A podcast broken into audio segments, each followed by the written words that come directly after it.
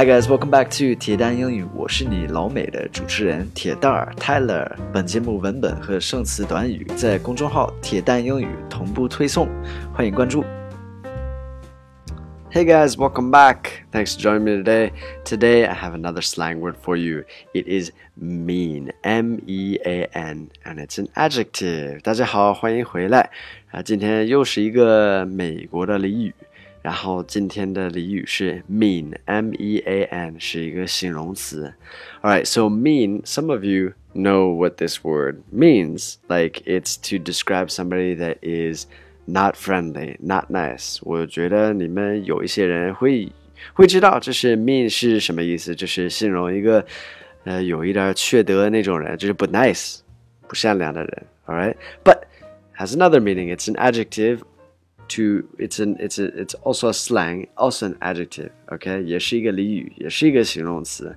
It's to describe something amazing，就是形容一个什么非常好的东西。All right, let me let me give you guys a couple examples. You'll see what I'm talking about. 举两个例子。He plays a mean guitar.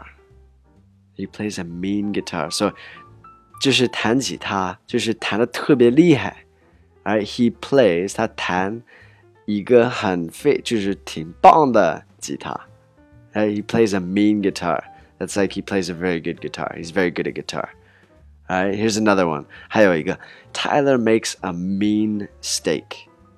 Tyler makes a mean steak. Tyler 能做一个非常好吃的牛排。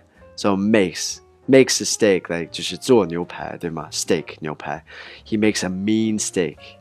Uh, he makes a very good steak. You understand what I'm saying? 那么都懂了吗？Alright, the homework for today. Make a word, make a sentence rather, using the word mean. Alright, leave it in a comment below. 你们的作业就是把这个 mean 来造成一个句子，然后在下面给我留言。Alright, good luck. Hope you guys learned something today. Have a great day. I'll speak to you guys soon. Alright, bye bye.